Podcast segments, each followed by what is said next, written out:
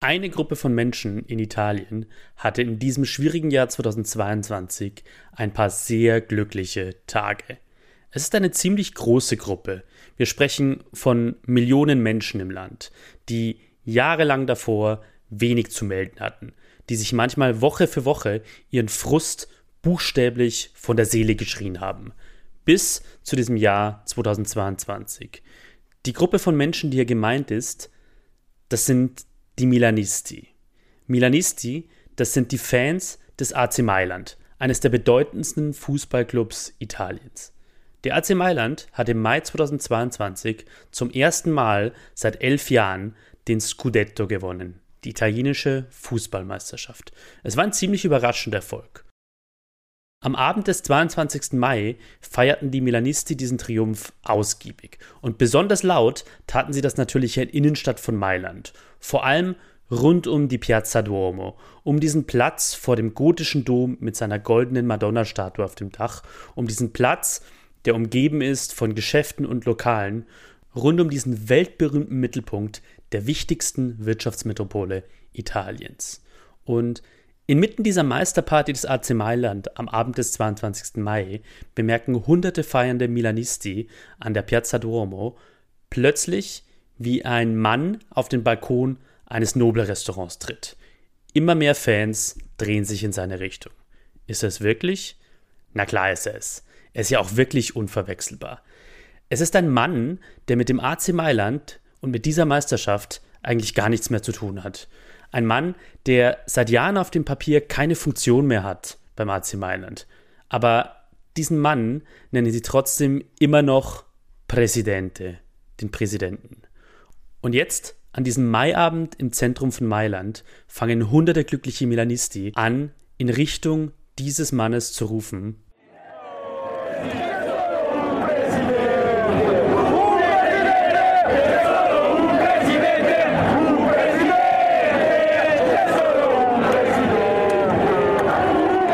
Präsidenten, es gibt nur einen Präsidenten. Den Mann, der hier so bejubelt wird, habe ich in diesem Podcast schon mehrfach erwähnt. Es ist Silvio Berlusconi. Dass ich Silvio Berlusconi immer wieder erwähne in diesem Podcast, hat einen einfachen Grund. Wer, wie ich versucht, heute Italien zu erklären, kommt an Silvio Berlusconi einfach nicht vorbei. Berlusconi ist wahrscheinlich der einflussreichste Mensch in diesem Land seit den 1990er Jahren. Er war insgesamt rund zwölf Jahre lang Ministerpräsident von Italien, Presidente del Consiglio, wie es auf Italienisch heißt. Die Milan-Fans, die Silvio Berlusconi am 22. Mai 2022 im Zentrum Mailands feiern, nennen Berlusconi aber nicht Presidente, weil er früher Regierungschef war, sondern weil er 31 Jahre lang der Patron des AC Mailand war. Die Karriere Silvio Berlusconis mit all ihren enormen Auswirkungen auf Italien und auf den Rest Europas wäre mit großer Wahrscheinlichkeit nie möglich gewesen, wenn Berlusconi diese Funktion des Patron des AC Mailand nicht gehabt hätte. Denn wer in Italien Patron eines großen Fußballclubs ist, bekommt dadurch eine Strahlkraft, von der die meisten Politikerinnen und Politiker, Schauspielerinnen und Schauspieler, Unternehmerinnen und Unternehmer nur träumen können. Patron, das sind Männer, die in Italien von Millionen Menschen geliebt werden oder gehasst. Und manchmal beides gleichzeitig, von denselben Menschen. Und egal wie man zu ihnen steht, an den Patron kommt in Italien fast niemand vorbei. Egal, ob sie oder er sich für Fußball interessiert oder nicht. Herzlich willkommen zu Kurz gesagt Italien, dem Podcast, in dem ich Folge für Folge ein Stück Italien erkläre. Immer mit einem anderen unübersetzbaren Wort. Mein Name ist Sebastian Heinrich. Ich bin politischer Journalist und mein Leben ist eng verwoben mit Italien. Und das ist die fünfte Folge von Kurz gesagt Italien. Patron, warum an Italiens Fußball-Einzelherrschern niemand vorbeikommt.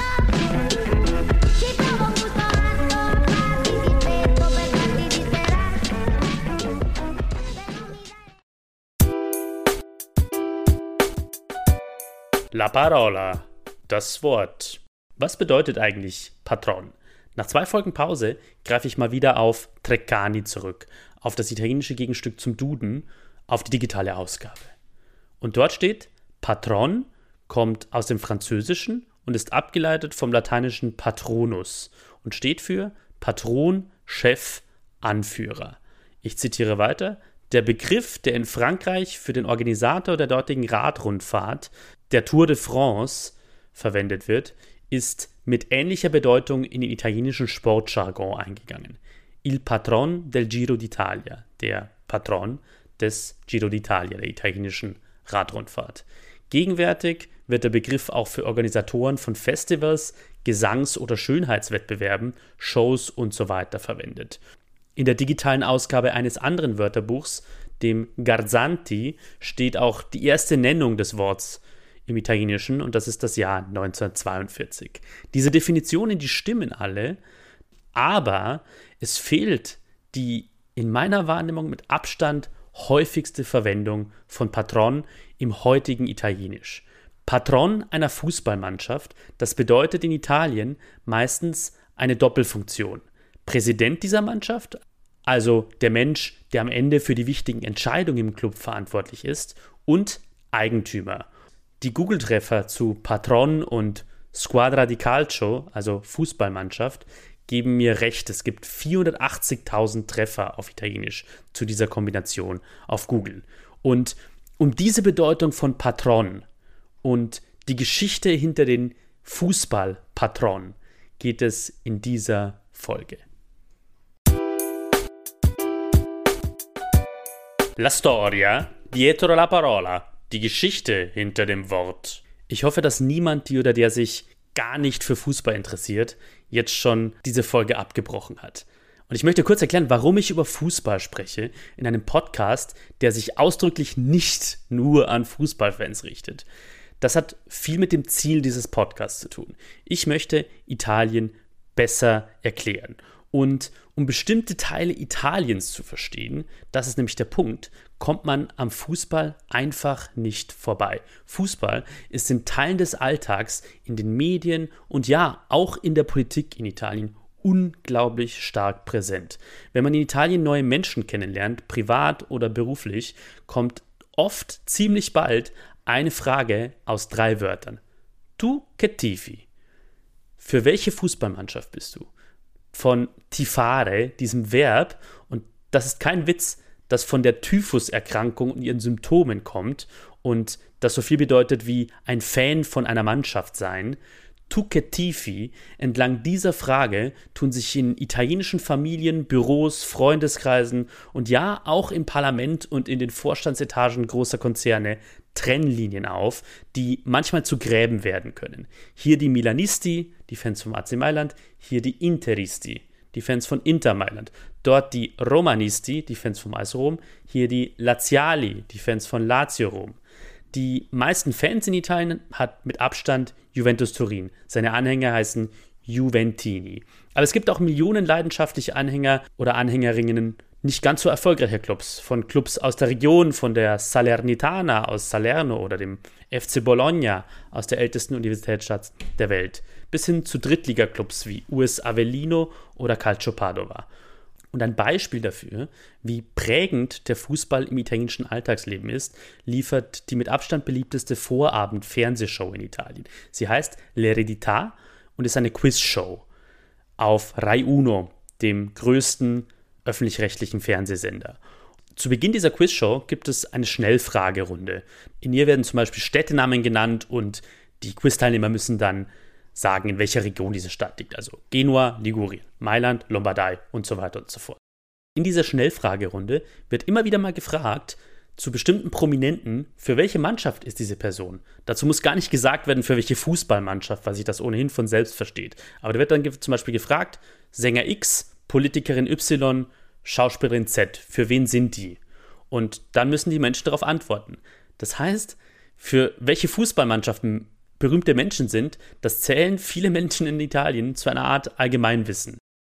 Soviel nur zur Erklärung, warum ich in dieser Folge über Fußball spreche und zur Beruhigung, dass es nicht um Feinheiten des Fußballsports gehen wird, sondern darum, wie sich der Fußball auf die italienische Gesellschaft auswirkt und welche unglaubliche Bedeutung und Macht der Fußball in Italien hat. Selbst wenn man sich für den Sport Fußball, für Absatzentscheidungen, Flügelzangen und Viererketten überhaupt nicht interessiert, man kommt in Italien am Fußball, auf Italienisch Calcio, nicht vorbei. Und vor allem kommt man an den Patronen nicht vorbei, diesen mächtigen Männern an der Spitze der italienischen Clubs. Diese Patronen sind typisch italienische Figuren. Patron ist deshalb ein unübersetzbares Wort. Das liegt auch daran, dass Fußballclubpräsidenten und Eigentümer mit einer solchen Machtfülle in Deutschland quasi nicht möglich sind. Es gibt zwischen deutschem und italienischem Profifußball einen Unterschied, der sehr wichtig ist für diese Geschichte. In Deutschland können, anders als in Italien, Profifußballclubs nicht das Eigentum eines einzelnen Menschen werden. Es gibt im deutschen Fußball zwar auch mächtige Menschen, die viel Einfluss haben, aber Patron, Menschen, die ganz alleine darüber entscheiden, was sie mit einem Fußballclub anfangen, die gibt es zumindest in dieser Form in Deutschland nicht. Während sie in Italien ein gigantischer Machtfaktor sind. Im Fußball und oft weit über den Fußball hinaus. Patronen sind fast schon mythische Figuren. Und die Geschichte der Patronen zu kennen, hilft dabei, Italien besser zu verstehen. Und es gibt keinen zweiten Menschen in Italien, der so sehr für die Macht der Patronen steht wie Silvio Berlusconi. Die Geschichte von Silvio Berlusconi ist die eines bemerkenswerten Aufstiegs im Italien der Nachkriegsjahrzehnte. Silvio Berlusconi wird 1936 in Mailand geboren, als Sohn eines Mitarbeiters und späteren Prokuristen der Privatbank Banca Rasini. Er wächst in Mailand auf, absolviert dort die Schule und schließt sein Jurastudium mit Bestnote ab, mit einer Abschlussarbeit in Handelsrecht, in dem es um Werbung geht. Berlusconi verdient in den 1950er Jahren dann erst kurz sein Geld als Sänger auf Kreuzfahrtschiffen und als Vertreter für Staubsauger. Dann, mit 25 Jahren schon, gründet er seine erste Immobilienfirma und mit 27 den Bauträger Edil Nord. Woher ein wichtiger Teil des Anfangskapitals kommt, darüber wird bis heute vor Gericht gestritten, aber das ist ein anderes Thema. Berlusconi steigt in jedem Fall als Bauunternehmer mit seiner Firma Edil Nord schnell auf zu einem der wichtigsten Bauträger Norditaliens. In den 1970er Jahren lässt er in einer Vorstadt von Mailand einen ganzen Stadtteil aus dem Boden stampfen. Milano Due. Ab dem Ende der 1970er Jahre baut Berlusconi dann außerdem nach und nach mit seinem Kapital und mit Fremdkapital das größte private Medienimperium Italiens auf. Dazu gehören vor allem die ersten richtig großen nationalen Privatsender Italiens. Berlusconi wird in den 1970er Jahren zum europäischen Vorreiter des Privatfernsehens, Jahre bevor zum Beispiel auch in Deutschland die ersten Privatkanäle auf Sendung gehen. Berlusconis Sender dominieren das Privatfernsehen in Italien danach jahrzehntelang auf eine Art und Weise, die sich Menschen in Deutschland nur sehr schwer vorstellen können. Und bis heute ist Berlusconi und ist die Familie von Silvio Berlusconi ein ganz entscheidender Player im italienischen Medienbusiness und vor allem im Fernsehbusiness. 1986 dann wird Silvio Berlusconi, der damals schon einer der mächtigsten Wirtschaftskapitäne Italiens ist, zum Patron. Berlusconi kauft seinen Lieblingsclub, den AC Mailand, kurz Milan. Er wird Eigentümer und Präsident. Um zu verstehen, wie einflussreich und populär Berlusconi durch diese Rolle als AC Mailand-Patron geworden ist, muss man wissen, dass in den 1980ern, in den 1990ern und teilweise noch in der ersten Hälfte der Nullerjahre die Serie A, die italienische oberste Profiliga, die stärkste Fußballliga der Welt ist. Die besten Spieler der Welt spielen zu dieser Zeit in Italien, von deutschen Stars wie Karl-Heinz Rummenigge und Lothar Matthäus bis zu französischen Weltmeistern später wie Zinedine Zidane und dem Superstar der späten 1990er und frühen Nullerjahre, dem Brasilianer Ronaldo. Berlusconi macht Milan in dieser Glanzzeit des italienischen Fußballs zwischen Ende der 1980er und Mitte der 1990er Jahre zur stärksten Mannschaft in Italien. Mithilfe seines Gelds und mit seinem Segen kann der AC Mailand um die Weltklasse-Verteidiger Franco Baresi und Paolo Maldini, die aus der eigenen Jugend kommen, um Weltstars wie Rüd Gullit, Frankie Rijkaard und Marco van Basten eine Mannschaft aufstellen, die den Fußball wirklich revolutioniert. Sie spielt spektakulären, schnellen, technisch und taktisch maximal anspruchsvollen Fußball. Milan wird damals zum Goldstandard für den internationalen Fußball. Und vieles, das man heute noch im Fußball sieht, hat damals in dieser Zeit beim AC Mailand begonnen. Nur um nochmal deutlich zu machen, wie wichtig und populär Silvio Berlusconi durch seine Tätigkeit als Patron beim AC Mailand damals wird. Berlusconi wird dann bis 2017 Eigentümer des AC Mailand sein. 1986 bis 2017. Das sind 31 Jahre, in denen der AC Mailand 29 Titel holt, darunter fünfmal die Champions League. Den wichtigsten und prestigereichsten Titel im Clubfußball.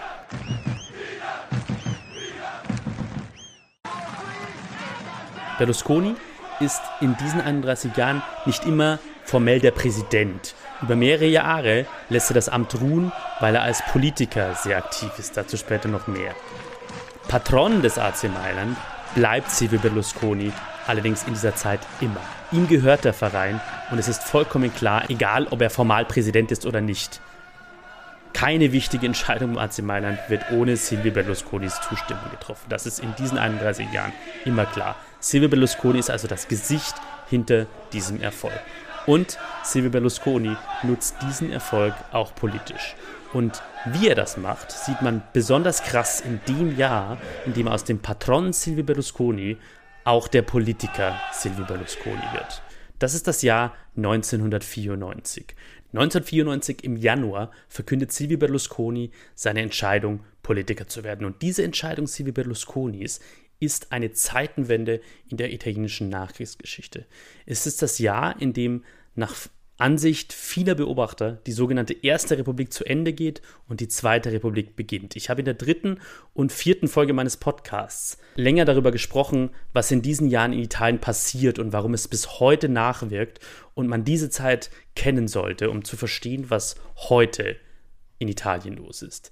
Die Folgen heißen Papete, warum in Italien so oft die Regierung stürzt, und Magna Magna, das italienische Misstrauen gegen die Politik. Wichtig für uns in dieser Geschichte über die Patronen ist jetzt, dass genau in der Zeit, in der Silvio Berlusconi Regierungschef Italiens werden will, er als Patron des AC Mailand auf dem Höhepunkt seines Erfolgs ist. Millionen bis Dutzende Millionen Italienerinnen und Italiener sind begeistert von dem, was Silvio Berlusconis AC Mailand abliefert auf dem Fußballfeld. Die Saison 1993-94 ist triumphal für den Club. Der AC Mailand marschiert mit einer rekordverdächtig guten Saison durch die italienische Meisterschaft und schafft es auf europäischer Ebene bis ins Finale der Champions League. Gegen Ende der Fußballsaison bei der Parlamentswahl am 27. und 28. März 1994 gewinnt das von Silvio Berlusconi und der von ihm gegründeten Partei Forza Italia angeführte Rechtsbündnis eine Regierungsmehrheit. Und wenige Tage später, am 17. April 1994, wird Berlusconis AC Mailand nach dieser sensationellen Saison offiziell italienischer Meister. Und dann, einen Monat danach, am 18. Mai 1994, gewinnt Milan die UEFA Champions League. Der maximale sportliche Erfolg als Patron des AC Mailand und der politische Aufstieg von Silvio Berlusconi passieren gleichzeitig. Und es gibt eine Szene, die zeigt, wie eng beides miteinander zusammenhängt und wie sehr Silvio Berlusconi diesen Zusammenhang für sich nutzt. Diese Szene ereignet sich im Giannino, einem der bekanntesten, traditionsreichsten und stilvollsten Restaurants in Mailand. Am 17. April 1994, am Tag, an dem der AC Mailand die Meisterschaft offiziell gewonnen hat, wenige Stunden nach Abpfiff des entscheidenden Spiels. In Italien, das ist noch für diese Geschichte wichtig und für diese Szene, wird der AC Mailand i Rossoneri genannt, die Schwarz-Roten, weil Schwarz und Rot die Vereins- und Trikotfarben des AC Mailand sind. Die Journalistin Licia Granello beschreibt nun diese Szene in der Ausgabe der Zeitung La Repubblica, die am 19. April 1994, also zwei Tage später, erscheint. Ich zitiere aus ihrem Artikel. Szene um eine rot-schwarze Torte. Zwei Meter mal anderthalb Meter breit. Auf beiden Seiten des Tisches der Kapitän des Hockeyteams von Milan, Toni Circelli, und der Milan-Fußballer Franco Baresi, frisch gebackener italienischer Meister. Dazwischen Silvio Berlusconi, Präsident von beiden Clubs. Berlusconi fragt mit dröhnender Stimme: Sagen wir es den anderen? Haben wir die Erfolge satt? Die Antwort kommt im Chor, donnernd. Nein! Werden wir wieder gewinnen? Ja! Überall und überall! Ja! Und dann kommt's. Dann stellt Silvio Berlusconi die Frage, mit der er seine Erfolge als Patron des AC Mailand ganz ausdrücklich mit seiner politischen Karriere verknüpft. Licia Granello beschreibt das in ihrem Artikel für La Repubblica so. Letzte Frage. Werden wir ganz Italien so werden lassen wie den AC Mailand? Ja! Zuversichtlich und erleichtert verkündet der künftige Ministerpräsident, dann können wir die Torte anschneiden, in der Gewissheit, dass es noch viele andere Torten für alle geben wird. Die Meisterparty des AC Mailand am Sonntagabend erwies sich als eine weitere beeindruckende Wählerstimmenmaschine für die Forza Italia. Dass Silvio Berlusconi seine Partei, die er erst zwischen 1993 und Januar 1994 in mehreren Etappen und mit wichtigen Mitstreitern gegründet hat, Forza Italia genannt hat, hat natürlich auch viel mit Fußball zu tun. Forza Italia auf geht's Italien auf Deutsch. Das war lange ein sehr beliebter Schlachtruf bei Fußballfans, die die italienische Nationalmannschaft angefeuert haben. Aber kommen wir zurück zu diesem Abend im April 1994. Der Traum Silvio Berlusconis, der an diesem Abend und bei dieser Veranstaltung mit der schwarz-roten Torte mitschwingt, ist der, dass er vom Patron des AC Mailand zu einer Art Patron von ganz Italien wird, zu einem Landesherrn, der das Land groß macht und den möglichst alle lieben.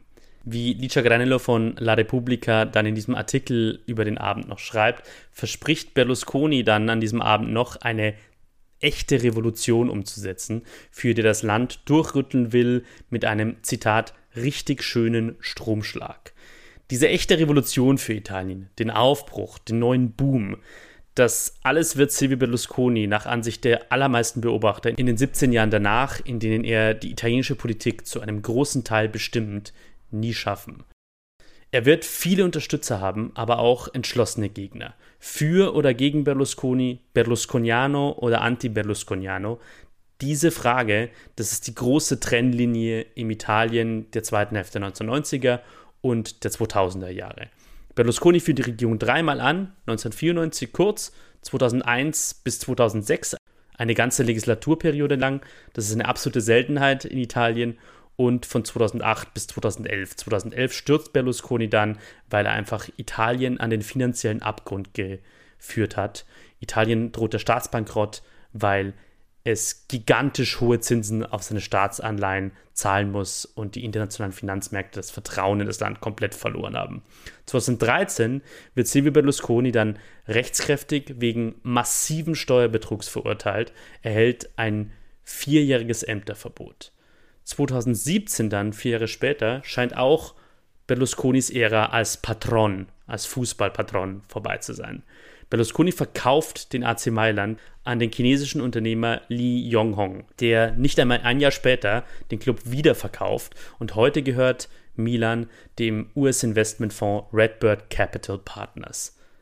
Trotzdem, das war nicht das letzte Kapitel. Weder für den Politiker Berlusconi noch für den Patron.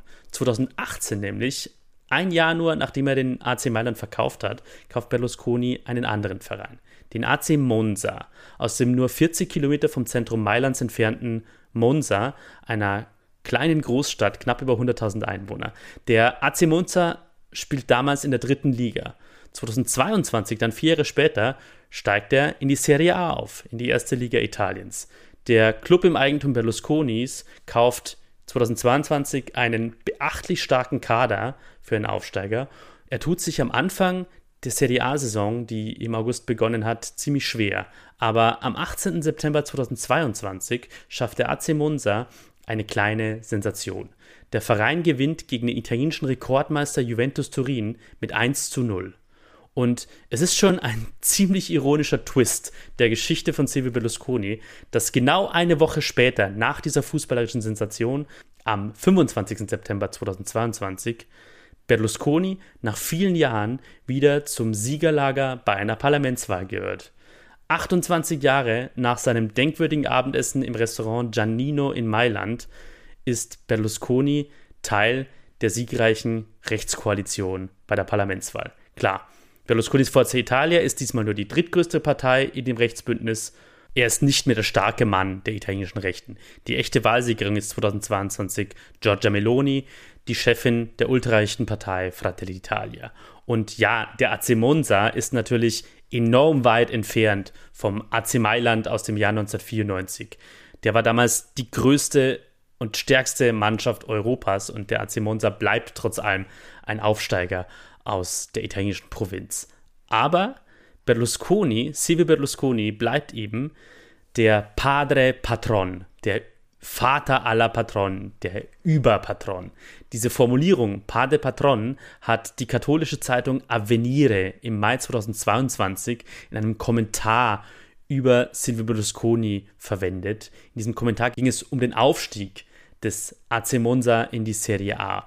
Fest steht, dass kein Mensch in der italienischen Geschichte so eindrucksvoll gezeigt hat wie Silvio Berlusconi, wie mächtig ein Patron sein kann.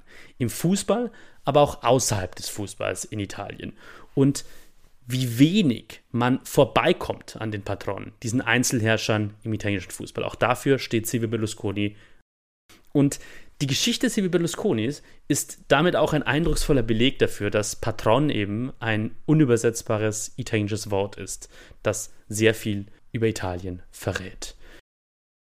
Wir haben uns jetzt angeschaut, welche unglaubliche Machtfülle diese Patron, diese Einzelherrscher im italienischen Fußball haben können, im Fußball und über den Fußball hinaus. Und angesichts dieser Machtfülle kommt man irgendwann an einer Frage nicht mehr vorbei.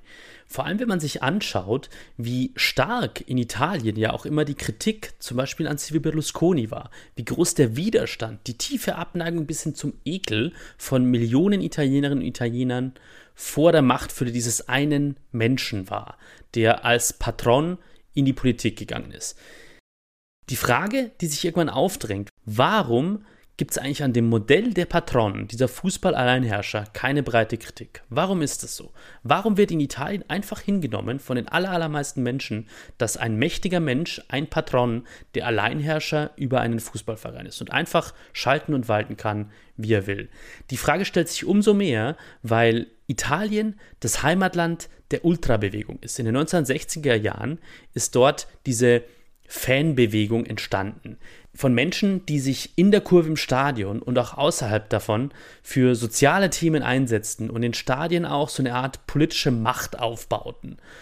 Die Ultrakultur war dann Vorbild für Deutschland und für viele andere europäische Länder und trotzdem akzeptieren auch Ultras, auch diese rebellischen Fans weitgehend die Tatsache, dass ein einzelner Mann über ihren Fußballclub herrschen kann, wie er gerade lustig ist. Das System an sich wird nicht in Frage gestellt. In Deutschland ist es anders. Die deutschen Ultras, die in ihren Fangesängen, ihren Choreografien und auch den Machtstrukturen innerhalb der Fanszene ganz deutlich und immer wieder Bezug auf Italien nehmen, als großes Vorbild. Aber Deutsche Ultras akzeptieren im Gegensatz zu ihren italienischen Vorbildern fast nie, dass einzelne Menschen bestimmen können alleine, was in ihrem Verein passiert. Warum ist das so? Bevor ich nach Antworten auf diese Frage suche, muss ich ganz kurz ausholen. Auch in Deutschland gab und gibt es mächtige Fußballmanager, die auch Menschen ein Begriff sind, die sich nicht für Fußball interessieren. Uli Hoeneß zum Beispiel, langjähriger Manager bei Bayern München. Rainer Kallmund, der fast 40 Jahre lang Manager und Geschäftsführer von Bayer Leverkusen war. Aber diesen Menschen haben die Fußballclubs, in denen sie gearbeitet haben, nicht gehört. Und wenn es doch Menschen gibt in Deutschland, die versuchen, einen Fußballclub an sich zu reißen, wenn sie versuchen, eine Art deutscher Patron zu werden, dann stößen sie in Deutschland allermeistens auf wütenden Protest. In vielen Fällen bei den eigenen Fans, zwei Beispiele dafür sind Hannover 96 und 1860 München, oder aber von den Fans anderer Vereine, die dann auf die Barrikaden gehen, wenn einzelne Personen versuchen, Fußballvereine zu dominieren. Wie gesagt, in Deutschland sorgt so ein Modell immer für riesige Kritik. In Italien aber, wo der Fußball im Alltag vieler Menschen eine noch größere Rolle spielt als in Deutschland, gibt es diese Art von Kritik fast gar nicht. Und italienische Fans verstehen in aller Regel überhaupt nicht, was die deutschen Fans denn eigentlich dagegen haben, dass ein mächtiger Mensch einen Fußballverein dominiert. Warum gibt es diesen großen Unterschied zwischen Deutschland und Italien? Ich habe diese Frage einem Menschen gestellt, der sich mit dem auskennt, was in den Kurven italienischer Fußballstadien passiert. Er heißt Kai Tippmann. Kai lebt seit über 20 Jahren in Italien. Er hat sich mit seinem Blog altravita.com und mit Beiträgen für unterschiedliche deutsche Medien in Podcasts, TV-Dokus einen Namen gemacht als Experte für italienische Fußballkultur. Und auf meine Frage, warum dieses Modell der Patron in Italien so kritiklos hingenommen wird, hat Kai das hier gesagt. Warum das so ist, ich glaube, man kennt nichts anderes. Es sind einfach grundsätzliche Unterschiede. In Deutschland mit dem 50 plus 1, äh, wir, viele sind sich äh, sehr bewusst, äh, was das für positive Auswirkungen hat. Stopp, hier muss ich kurz was einschieben. 50 plus 1, das Kai hier erwähnt, ist die 50 plus 1 Regel. Das ist eine Vorschrift in den Statuten der deutschen Fußballliga, also quasi in der Verfassung, im Grundgesetz des deutschen Profifußballs. Diese Regel sorgt dafür, dass in Deutschland in Profifußballclubs zumindest grundsätzlich Vereine hinter diesen Profifußballclubs stehen müssen. Und ein zentrales Merkmal von Vereinen ist es in Deutschland, dass sie gemeinnützig sind und dass jede und jeder dort Mitglied werden kann. Und dass diese Mitglieder dann mit ihrer Stimme mitbestimmen können darüber, wie dieser Verein läuft. Weil der Fußball aber auch in Deutschland ein immer finanzschwereres Geschäft geworden ist, haben die deutschen Profifußballvereine in den letzten zwei Jahrzehnten das Profigeschäft ausgelagert in separate Kapitalgesellschaften. Zum Beispiel FC Bayern München AG, SV Werder Bremen GmbH und Co. KGaA. Aber, und das ist die Besonderheit im deutschen Fußball im Unterschied zum italienischen, in Deutschland muss in diesen Profifußball-Kapitalgesellschaften der Sportverein die Mehrheit der Stimmen haben. Investoren von außen können zwar den größten Teil der Anteile haben, aber sie können eben keine Entscheidung am Verein vorbeitreffen. In Italien gibt es diese 50 plus 1 Regel nicht. Und deshalb ist es in Italien seit Jahrzehnten normal und auch grundsätzlich vollkommen legal, dass es die Patronen gibt. Starke Männer, denen Fußballvereine komplett gehören. Und dafür, dass das einfach so akzeptiert wird, sieht Kai Tippmann auch Gründe, die über den Fußball hinausgehen.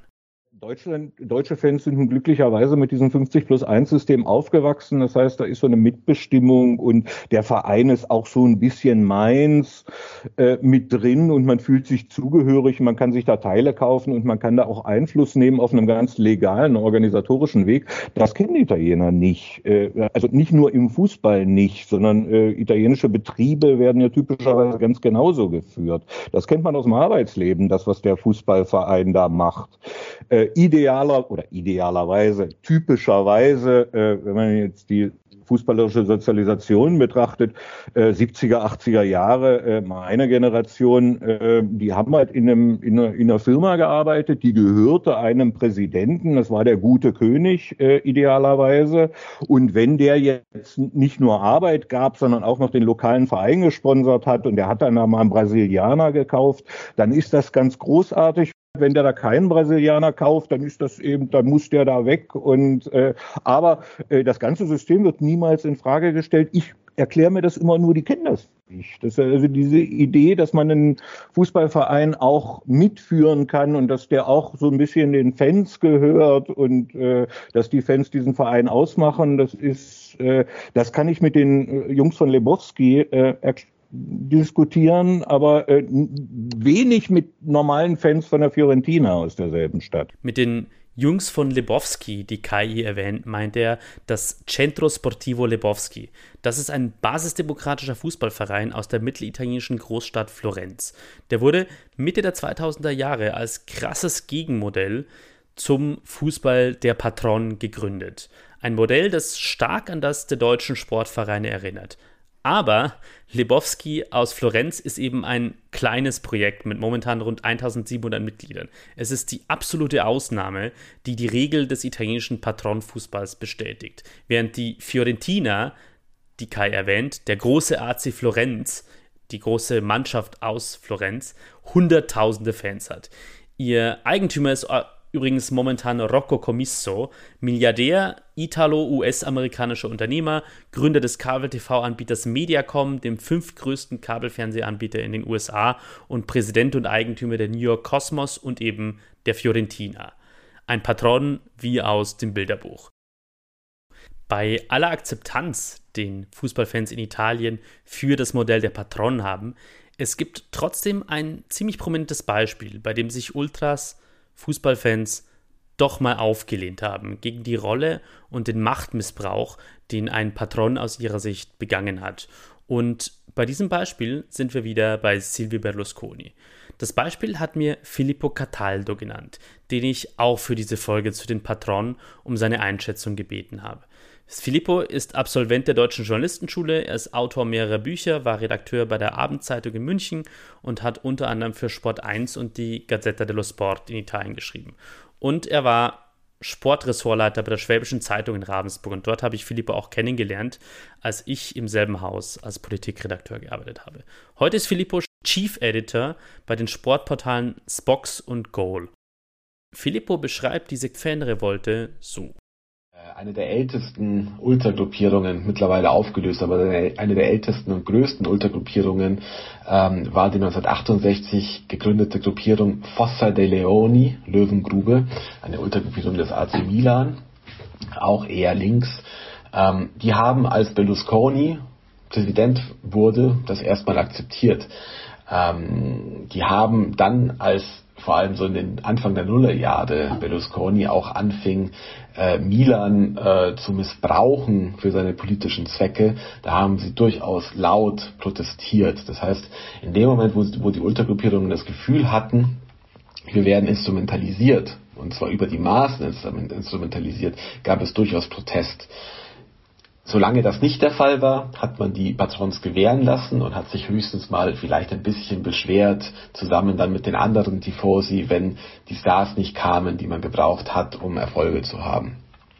Auch diese Geschichte, wie Filippo selber sagt, also eher eine Ausnahme, die die Regel bestätigt und diese Regel heißt, die meisten Fußballfans in Italien akzeptieren es, dass ein einzelner Mensch so viel Macht über einen einzigen Fußballclub hat. Ich denke, es gibt neben den Gründen, die Kai Tippmann vorhin schon genannt hat, noch einen weiteren Grund, warum die Patronen in Italien so beliebt sind. Und dieser Grund heißt Nostalgie. Italien ist heute Anfang der 2020er Jahre ein sehr nostalgisches Land. Und das hat mit der Geschichte dieses Landes nach dem Zweiten Weltkrieg zu tun. Italien war von der italienischen Einheit 1861 bis zur Zeit nach dem Zweiten Weltkrieg eigentlich immer das ärmste und schwächste der großen europäischen Nationen. Ärmer und schwächer als Deutschland, Frankreich, Großbritannien. Ab Mitte der 1950er Jahre aber ist Italien auf spektakuläre Weise aufgestiegen, vor allem in der Mitte und im Norden Italiens. Und zwar so, dass Dutzende Millionen Menschen das auch in ihrem Alltag gespürt haben. Sie sind reicher geworden. Ihr Einkommen und ihr Wohlstand sind drastisch gestiegen. Dann kam die Krise der 1970er Jahre, dann noch eine zweite Boomphase in den 1980er Jahren.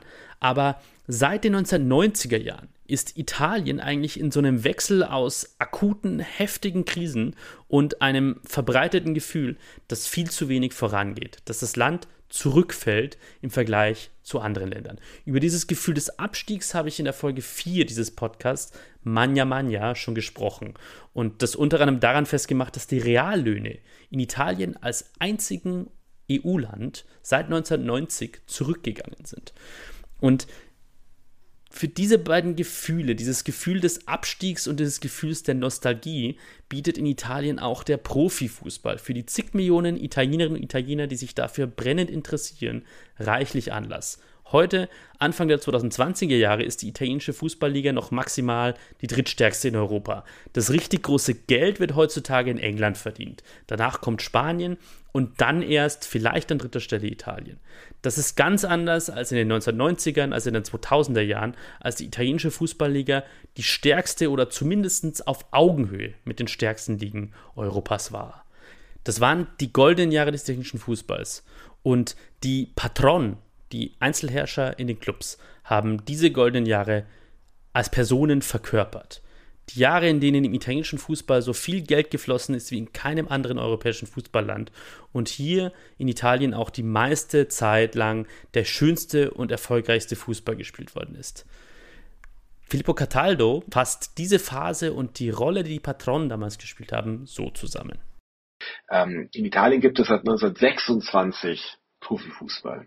In Deutschland offiziell seit 1963 seit der Erfindung oder seit der Gründung der Bundesliga, aber eigentlich erst seit 1972. Erst seit 1972 ist es in Deutschland überhaupt möglich, ähm, wirklich nach, nach wirtschaftlichen Kriterien einen Fußballverein zu führen.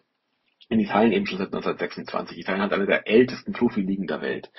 Ähm, und das führt natürlich dazu, dass diese Profiliga, dass dieses Profitum finanziert werden musste.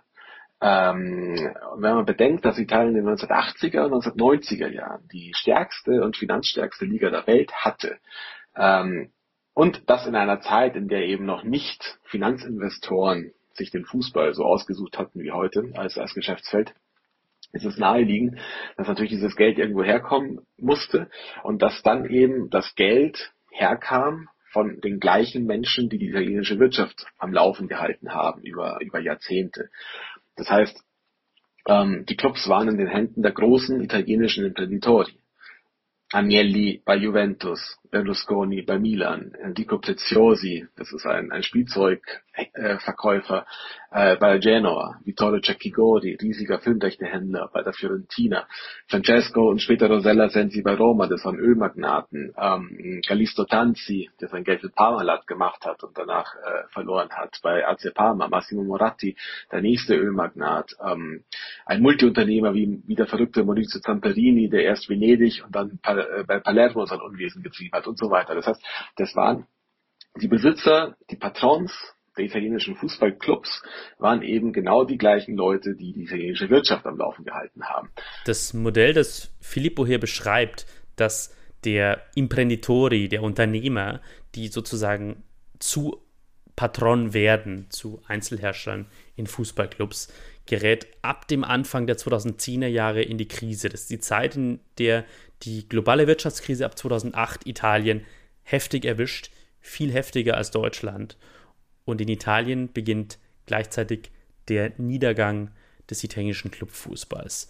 Viele italienische Fußballclubs werden von ihren Patronen verkauft. Ein paar Beispiele. Der AS Rom geht in die Hände von US-Amerikanern.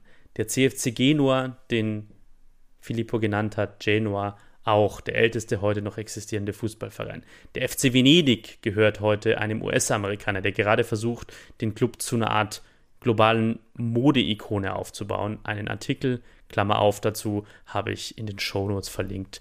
Das Männermagazin GQ hat den FC Venedig World's Most Fashionable Football Club genannt, Klammer zu. Zwei besonders prominente Beispiele von Clubs, die von ihren Patronen verkauft werden, sind die beiden Mailänder Clubs. Inter Mailand bis 2013, wie Filippo gesagt hat, Eigentum des Ölmagnaten Moratti, Sprössling einer der einflussreichsten Familien Mailands und heute in den Händen einer chinesischen Holding.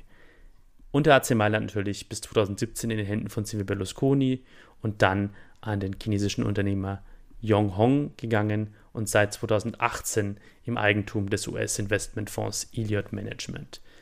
Diese Entwicklung empfinden viele italienische Fußballfans in Italien als eine Art Ausverkauf.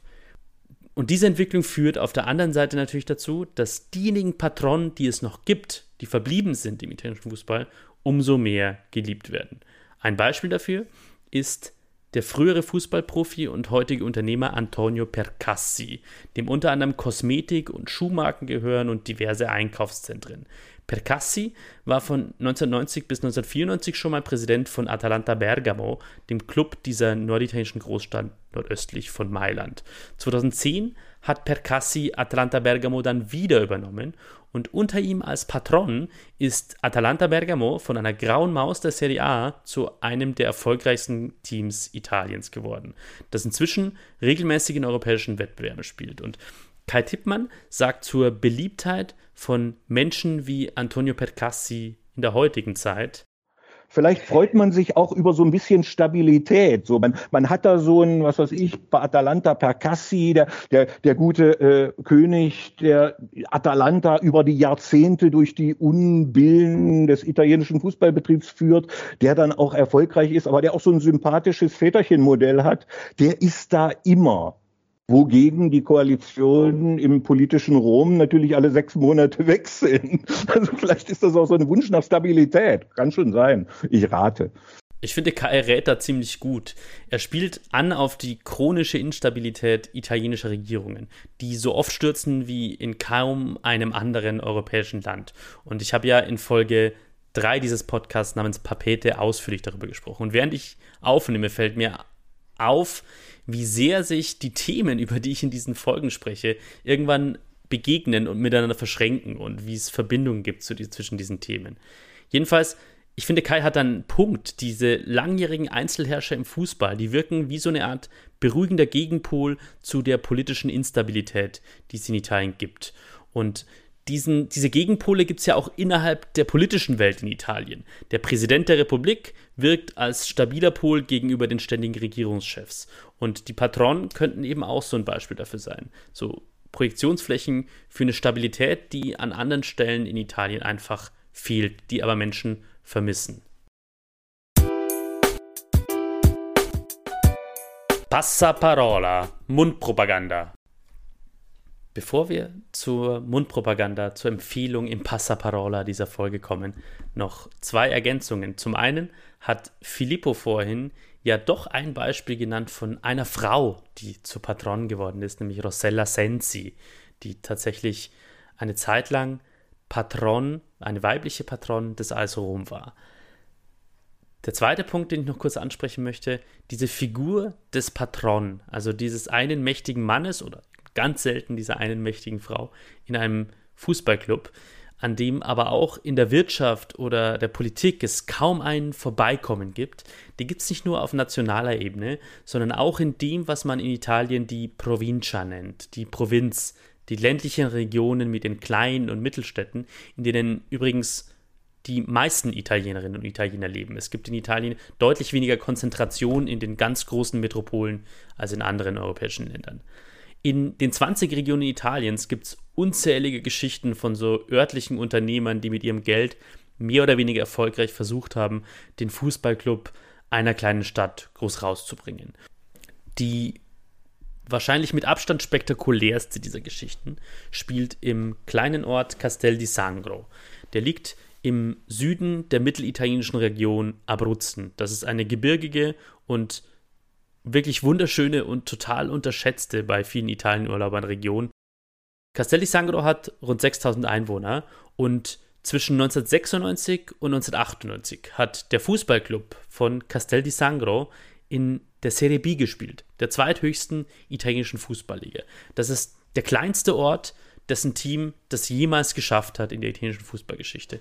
Und im Passaparola möchte ich dieses Mal das Buch empfehlen, das von dieser Geschichte handelt. Es heißt Das Wunder von Castel di Sangro. Es ist 1999 auf Englisch erschienen und 2000 dann auf Deutsch. Geschrieben hat es Joe McGuinness, US-amerikanischer Journalist und Schriftsteller, der 2014 verstorben ist.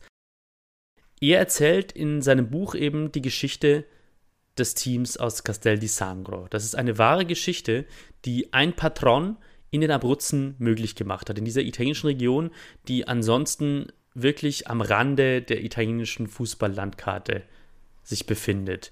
Der Patron hinter dem Verein Castelli Sangro spielt eine ziemlich große Rolle in diesem Buch. Er heißt Pietro Rezza, ist ein steinreicher Bauunternehmer, der sich von Bodyguards begleiten lässt und auf der Piazza im Ort seine kubanischen Zigarren raucht. So hat es die Repubblica, die italienische Zeitung 1996 in einem Artikel aus dem Aufstiegsjahr von Castel di Sangro in die zweite Liga mal beschrieben. Dieses Buch von Joe McGuinness, Das Wunder von Castel di Sangro, ist wirklich packend und zwar auch für Menschen, die sich absolut nichts aus Fußball machen, weil es einfach sehr deutlich macht, wie sehr der Fußball den Alltag in Italien prägt. Und Bemerkenswert ist es auch deswegen, weil John McGuinness als US-Amerikaner, der sich nach eigenen Angaben bis 1994 überhaupt nicht mit Fußball ausgekannt hat und sich nicht dafür interessiert hat, der sich dann zur WM 1994, die in den USA stattgefunden hat, spontan in den Fußball verliebt hat, so erzählt er es zumindest.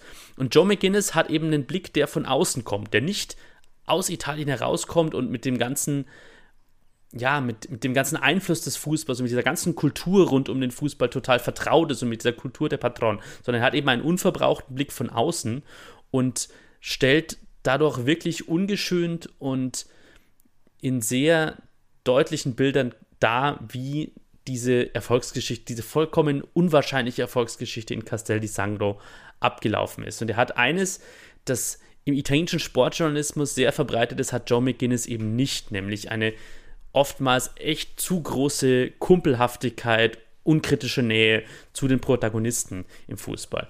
McGuinness ist da wirklich ein heilsames Gegenmittel. Er beschreibt zwar, dass er sich dieser Mannschaft wirklich auch emotional sehr nähert. Er, er, entwickelt eine große Leidenschaft für die Mannschaft, für die Spieler und versucht auch in Austausch mit dem Trainer zu kommen, diesem Osvaldo, Osvaldo Iaconi, versucht ihn sogar von einer anderen Taktik zu überzeugen. Aber John McGinn schreibt eben auch auf, was da schief läuft. Und da läuft dann einiges schief in dieser absolut unwahrscheinlichen Wundergeschichte von Castel di Sangro. Wer dieses Buch liest, versteht besser, welche Macht und welche Möglichkeiten und welche Schattenseiten hinter diesem Modell des Patron, des Einzelherrschers im italienischen Fußball stecken. Ich habe in den Show Notes einen Link hinterlassen zu dem ZVAB zum zentralen Verzeichnis antiquarischer Bücher, über das man dieses Buch kaufen kann. Das ist wie gesagt 2000 erschienen und ist nur noch antiquarisch erhältlich, aber über diesen ZVAB-Link kann man relativ einfach Exemplare bestellen. Dazu habe ich noch eine Rezension über das Buch äh, verlinkt, die im Jahr 2000 im Deutschlandfunk erschienen ist. Eine sehr schön lesbare und sehr aufschlussreiche Rezension zu diesem Buch. Und ähm, ja, das war's dann mit dieser Folge über die Patron, die Einzelherrscher im italienischen Fußball, an denen fast niemand in Italien vorbeikommt. Zum Schluss dieser Folge möchte ich noch ein paar Hinweise geben. Den Podcast, diesen Podcast, kurz gesagt Italien, gibt es überall dort, wo es Podcasts gibt, auf allen Podcast-Plattformen von Apple Podcasts bis Spotify, über Google Podcast und so weiter. Ihr könnt, Sie können zu diesem, zu diesem Podcast zusätzlich auch noch einen Newsletter abonnieren, den ich seit der ersten Folge zu jeder Folge in einer neuen Ausgabe schreibe. Das geht über Steady, indem man einfach googelt Steady, S-T-I-A-D-Y und kurz gesagt Italien, dann findet man sehr schnell die Seite.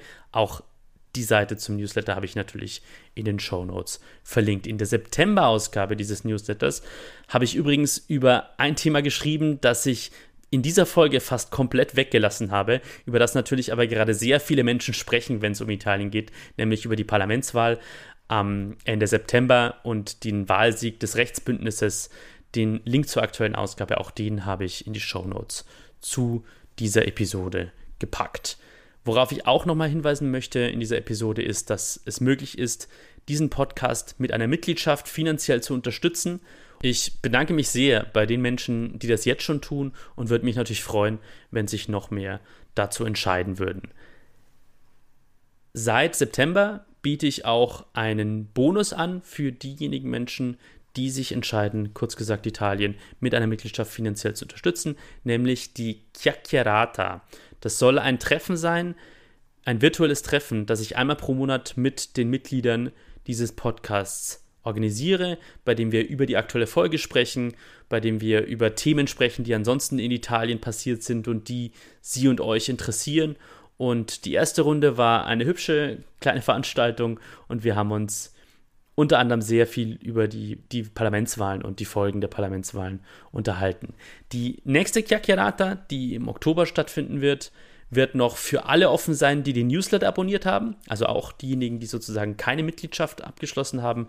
Ab November dann wird es eben nur für die Mitglieder offen stehen. Ansonsten bleibt mir nur noch zu sagen, a presto! Bis zur nächsten Folge von Kurz gesagt Italien.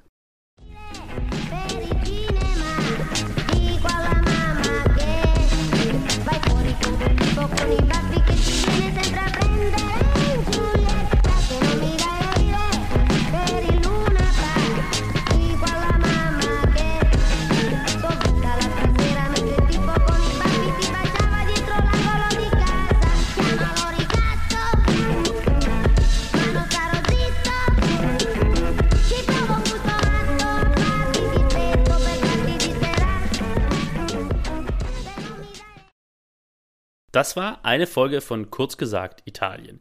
Idee, Recherche und Produktion von Kurzgesagt Italien sind von mir, Sebastian Heinrich. Auf Twitter bin ich zu finden unter @bastiano_enrico.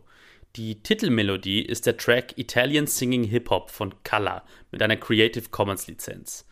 Die Zwischenmelodien sind von Dominic Ward, ebenfalls mit einer Creative Commons Lizenz.